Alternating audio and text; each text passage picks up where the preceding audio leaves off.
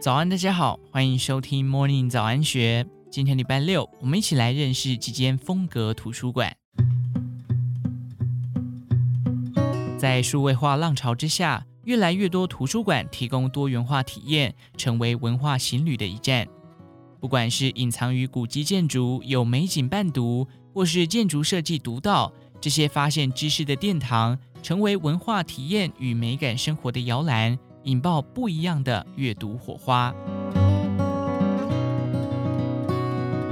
二零二二年九月，台南市定古迹台南周会摇身一变成为了中西区图书馆，并以全台最美古迹图书馆之名掀起朝圣热潮。台南市中西区公所人文课课长洪婉仪笑着说道：“中西区图书馆正是台南市第一座古迹图书馆。”二零一八年进行修复，拆除一九六六年的增建物，恢复日本时期台南州会的样貌。原台南州会兴建于一九三五年，自日治到战后，直到一九九八年议会迁址到安平前，半世纪岁月皆是议会殿堂。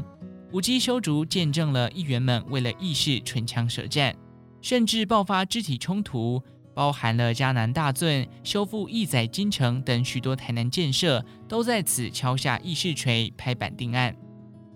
三楼挑高议会殿堂，现在是开架阅览区。抬头仰望屋顶大面积的西式钢梁架与墙面牛眼窗，可以阅读日治时期现代主义的建筑特色。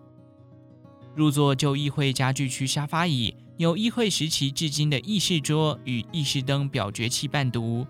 不同的是，议事灯已歇，转而点亮复古绿色台灯，如萤火虫之光照亮古迹。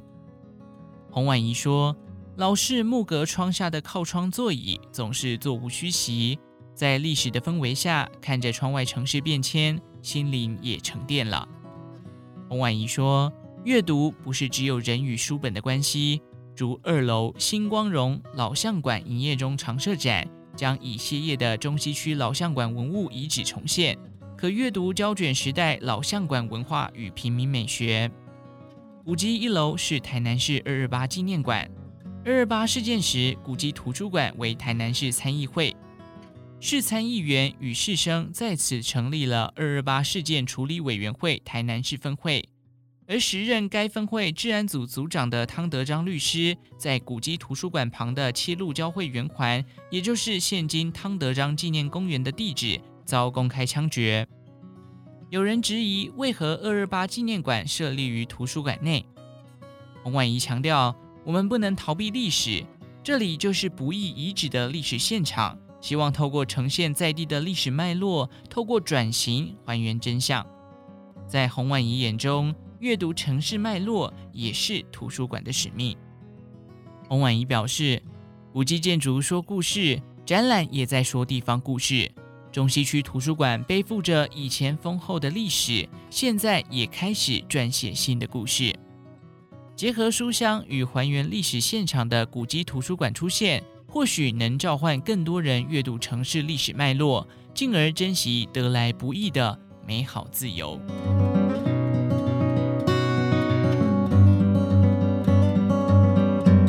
数位化浪潮之下，如何吸引人们走进公共图书馆？多元复合式的新时代图书馆成为趋势，如高雄市立图书总馆与文创旅店共构，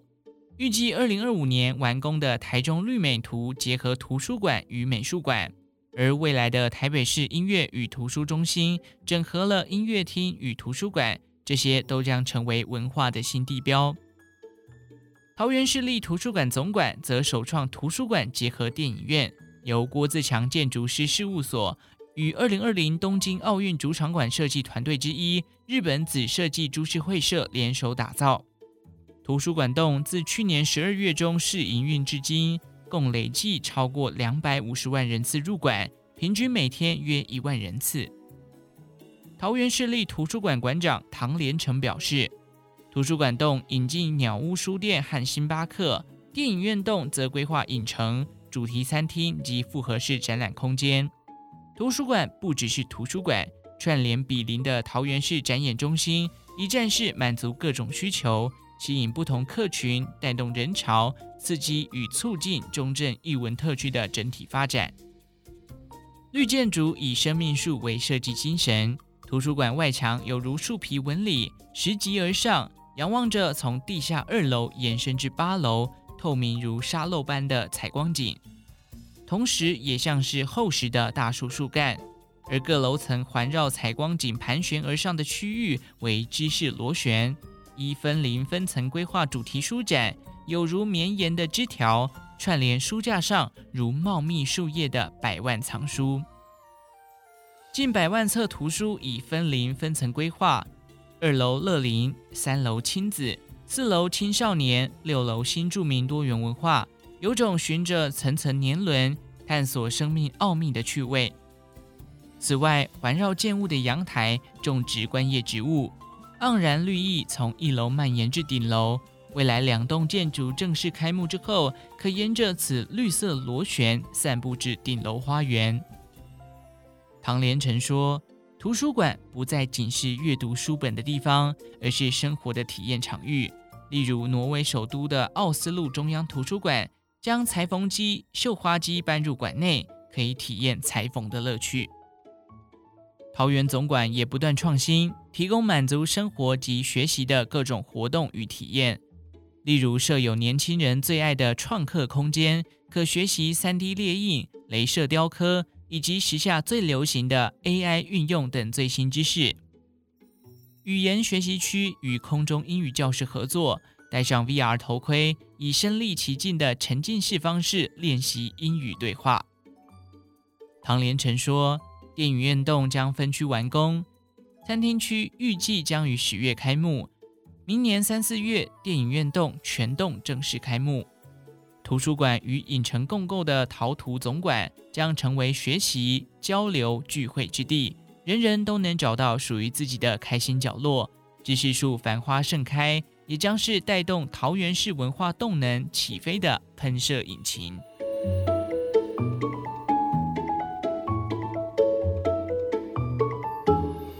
位于台南市安南区国立台湾历史博物馆是认识台湾历史的宝库，而园区内矗立于忘忧湖畔的铁灰色建筑湖畔图书馆，去年十一月启用之后，犹如馆中馆，成为台史博另一个隐藏宝藏。宁静绿意风景犹如避风港，窗边第一排景观座是台史博研究组研究员陈一红。和许多台湾文史书迷最爱的阅读角落，享受阅读时光，读累了起身至户外湖畔广场，让五感领略微风轻拂与外头的清新绿意，摇摆一地婆娑光影。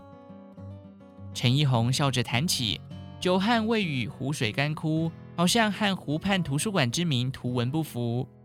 若大雨过后，水位高涨的忘忧湖，那美景可和现在不一样。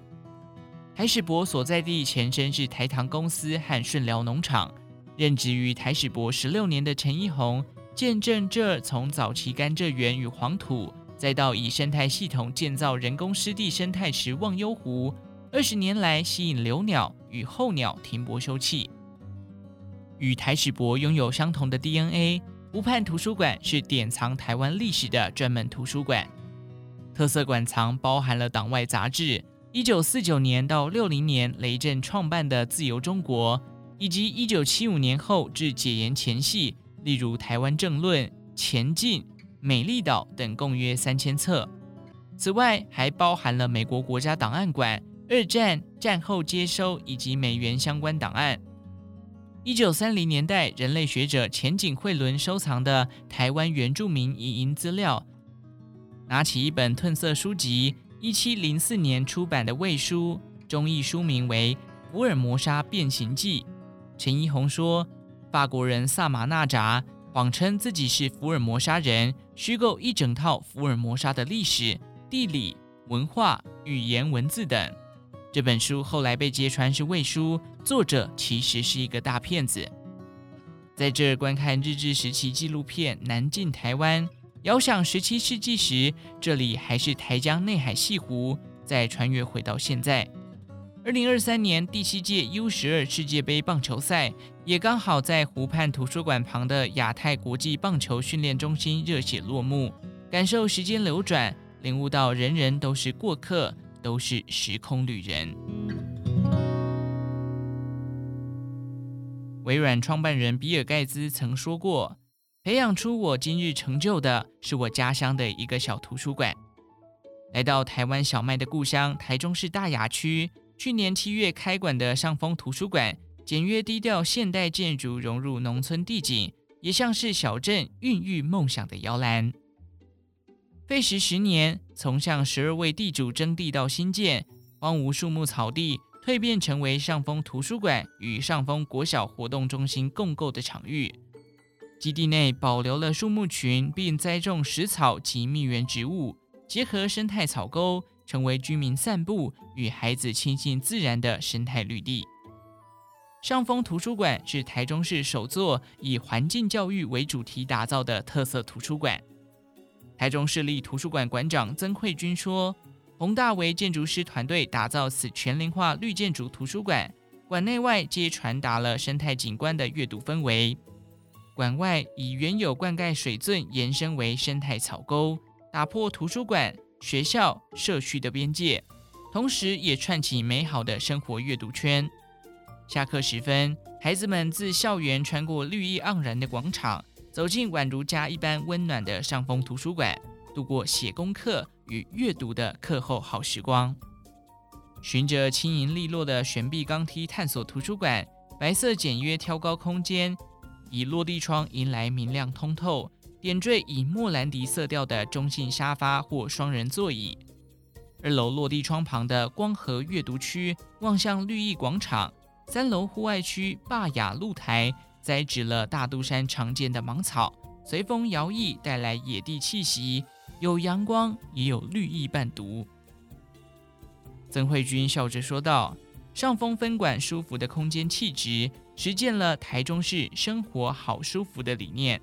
不止荣获国内建筑原制奖、国家卓越建设奖，同时也荣获了二零二三美国缪斯设计大奖银奖的肯定。欢迎大家来小镇阅读当代绿建筑与自然结合的美好日常。”